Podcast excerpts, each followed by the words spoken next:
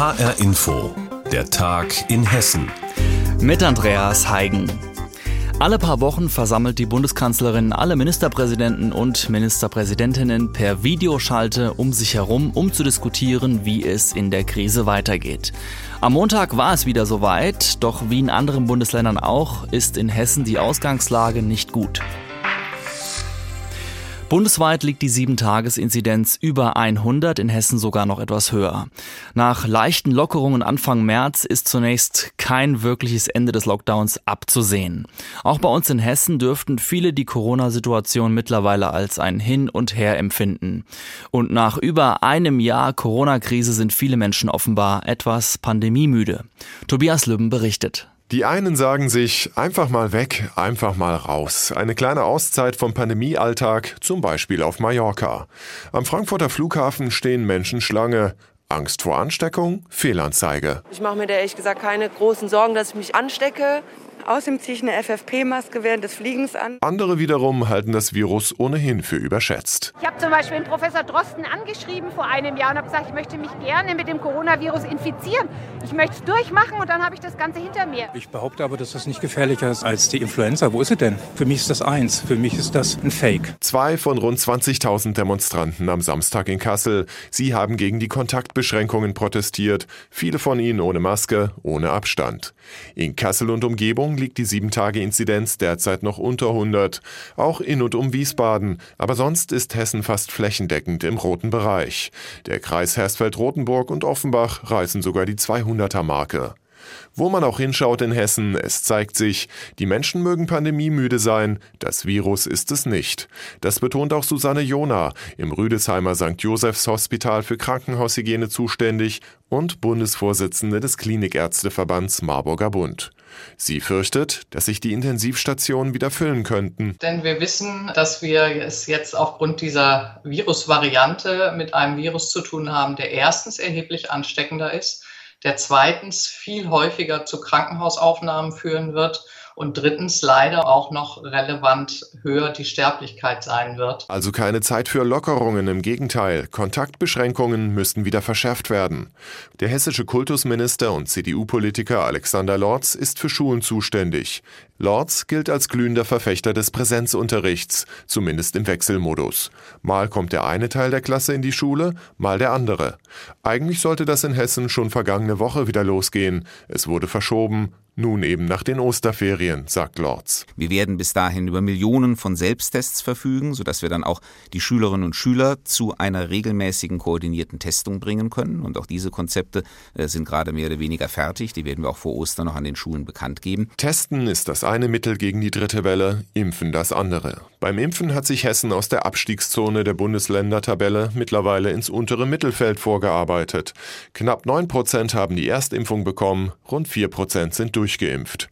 Trotzdem, das Impfen gehe in Hessen zu langsam und auch nicht immer nach der richtigen Reihenfolge, findet der Frankfurter Pharmakologe Theo Dingermann, Chefredakteur der Pharmazeutischen Zeitung. Ich bin 72 Jahre alt dass ich jetzt von jungen Leuten, die ein deutlich geringeres Risiko haben, mal, schwer an Covid-19 zu erkranken, links und rechts überholt werden. Ich habe keinen Termin bisher. Ich bin da wirklich nicht glücklich drüber. Ihm ist egal, sagt er, welches Serum ihm gespritzt wird. Hauptsache, er wird endlich geimpft. Denn Impfen ist wohl der einzige Weg, endlich auch dem Virus selbst die Pandemie zu verleiden. Reporter Tobias Löben mit einer Zusammenfassung zur Corona-Lage in Hessen. Man könnte meinen, im Moment ist kaum etwas so begehrt wie der Corona-Impfstoff. Trotzdem kommt es immer wieder vor, dass Impfstoff übrig bleibt, weil Impflinge nicht zum Termin kommen. Um das zu verhindern, hat sich der Vogelsbergkreis etwas einfallen lassen. Und zwar eine Nachrückerliste. Auf impfspringer.de kann man sich anmelden und wenn ein Termin frei wird, werden die Leute auf der Liste kontaktiert. Reporterin Alina Schaller hat das Thema recherchiert und wir haben sie gefragt, wie das genau funktioniert. Es gibt eine Website, impfspringer.de, auf der kann man sich dann online auf eine Liste eintragen lassen. Und wenn jetzt ein Impfling nicht zum Termin kommt, werden die Leute auf der Liste kontaktiert. Wichtig ist dabei, dass die Nachrücker zeitlich flexibel sind, sprich dann auch ziemlich schnell im Impfzentrum Alsfeld sind. Und dann gibt's eben die Impfung. Und für wen ist das Angebot gedacht? Kann sich da jeder eintragen? Nein, ganz so einfach ist das leider nicht. Das Angebot ist nur für Menschen, die im Vogelsberg leben und auch nur für die, die ohnehin schon einen Termin machen dürfen, sprich für die Leute in den Prioritätsgruppen 1 und 2. Das Angebot kann aber auch von Vogelsbergern genutzt werden, die schon einen Termin haben. Der Termin wird dann mit angegeben und bis dahin bleibt man auf der Nachrückerliste. Wer aber wirklich Interesse hat, kann sich das Ganze auf impfspringer.de auch nochmal ganz genau durchlesen. Über die Impfnachrückerliste im Vogelsbergkreis hat uns Reporterin Alina Schaller informiert. Dieser Vorfall hat für sehr viel Aufruhr gesorgt. Geschehen am Samstag, da marschierten rund 20.000 Kritiker der Corona-Politik durch Kassel. Ohne Abstand und sehr oft ohne Maske. Das Verwaltungsgericht hatte nur 6000 Teilnehmer zugelassen. Jetzt wird heftige Kritik an der Polizei laut, die nicht rechtzeitig eingegriffen haben soll. Reporter Jens Wellhöhner mit einer Bilanz eines Tages, den die Kassler wohl so schnell nicht vergessen werden. Plötzlich war es voll im Einkaufszentrum Königsgalerie in Kassels Innenstadt. Menschen mit Transparenten und Deutschlandfahne bevölkern das ganze Zentrum. Keiner trägt eine Maske. Viele essen und trinken. Vincenzo Chiera arbeitet in einem Lokal in der Königsgalerie. Er darf eigentlich nur Essen zum Mitnehmen verkaufen. Aber vor seinem Verkaufstresen drängten sich plötzlich die Menschen, alle ohne Maske und Abstand. Und dann ging es los, äh, sind Leute zu mir gekommen, warum ich die Leute nicht rausschmeißen, die ohne Maske sind. Wie soll ich das machen bei dieser Masse von Menschen? Einige Demonstranten sagten zu Vincenzo Chiera, er solle die Maske abnehmen, doch er behielt sie auf. Gegen 17 Uhr schließlich kam die Polizei und räumte das Einkaufszentrum. Heinz Schäffer, der Manager der Königsgalerie, schimpft auf die Demonstranten. Ich habe hier ein Schlachtfeld vorgefunden. Es wurde Pyrotechnik bei laufendem Betrieb von Demonstranten gezündet. Demonstranten haben Mieter mit Kaffeebechern beworfen, die sie vorher noch bedient haben. Da diese Gefahr für Leib und Leben auch dann an, am Ende absehbar war, war diese Zwangsräumung absolut notwendig.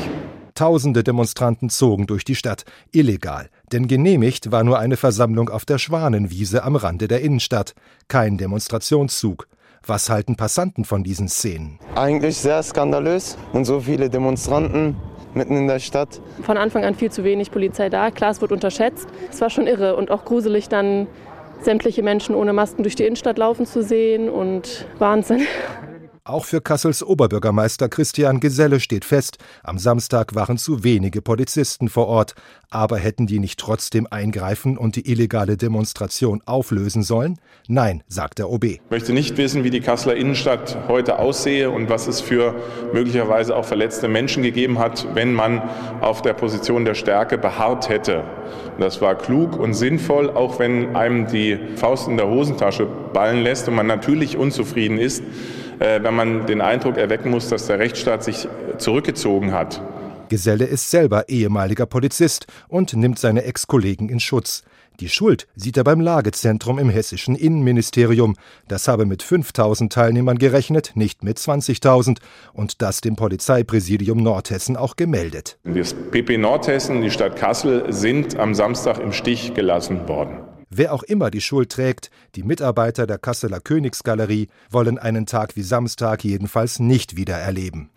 Reaktionen nach der verbotenen Großdemonstration am Samstag in Kassel. Da sind rund 20.000 Kritiker der Corona-Politik durch die Stadt gezogen, ohne Abstand und sehr oft ohne Maske. Reporter Jens Wellhöhner hat uns berichtet. HR Info. Wer's hört, hat mehr zu sagen. Es geht um den Wert des Wassers. So lautet das Motto am Montag am Weltwassertag.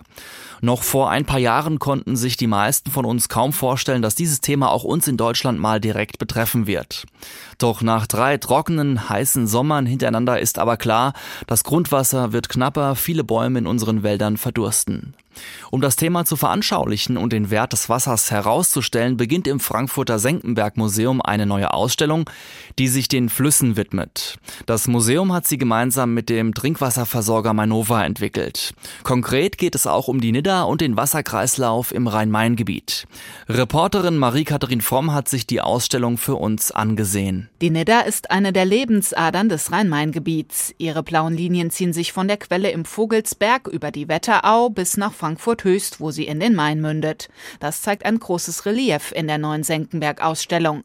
Das Spannende, das Relief veranschaulicht, was passiert, wenn wir als Mensch eingreifen in diesen Wasserkreislauf, erklärt die Kuratorin Stefanie Klein. Und dann kann man hinten sehen, haben wir hier nachsimuliert, was es für Auswirkungen auf die Verdunstung, den Bodenspeicher, die Versickerung hat und wie sich letztendlich damit dann hier unser, unser Wasserhaushalt irgendwie verändern würde. Man kann zum Beispiel simulieren, dass 80 Prozent der Fläche um das Flussnetz bebaut und damit versiegelt sind, auf Kosten von Wäldern und landwirtschaftlichen Flächen.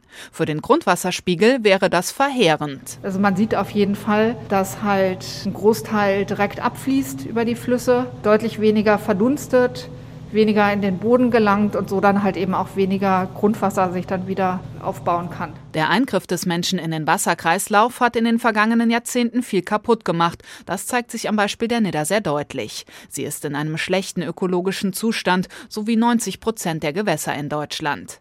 In den 1920er und 60er Jahren wurden viele Abschnitte kanalisiert, das Ökosystem dadurch zerstört, erklärt Senckenberg Generaldirektor Clement Hockner. Er ist Gewässerökologe. Die Gewässer zählen zu den artenreichsten Ökosystemen weltweit, ohne weiteres vergleichbar mit tropischen Regenwäldern und Korallenriffen.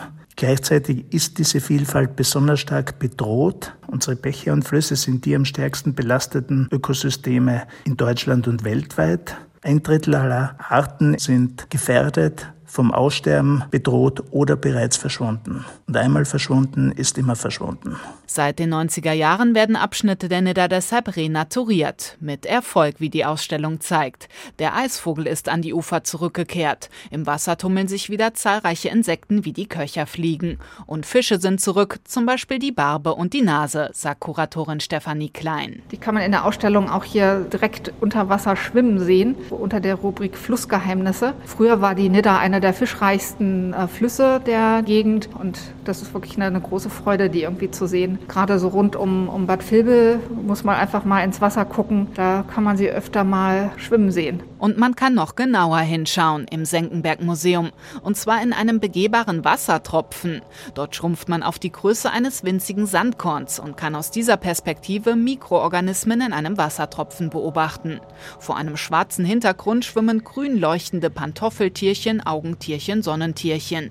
Sie bewegen sich langsam durchs Wasser, fressen Bakterien und Pflanzen und reinigen so das Wasser. Der begehbare Tropfen ist eines der vielen spannenden Exponate zum Mitmachen und Lernen in der neuen Senckenberg-Ausstellung. Marie-Katharin Fromm war das mit Einblicken in die Ausstellung Flüsse im Frankfurter Senckenberg-Museum. Und damit sind wir auch am Ende der Sendung Der Tag in Hessen. Mein Name ist Andreas Heigen und die Sendung, die gibt es auch täglich als Podcast auf hrinforadio.de.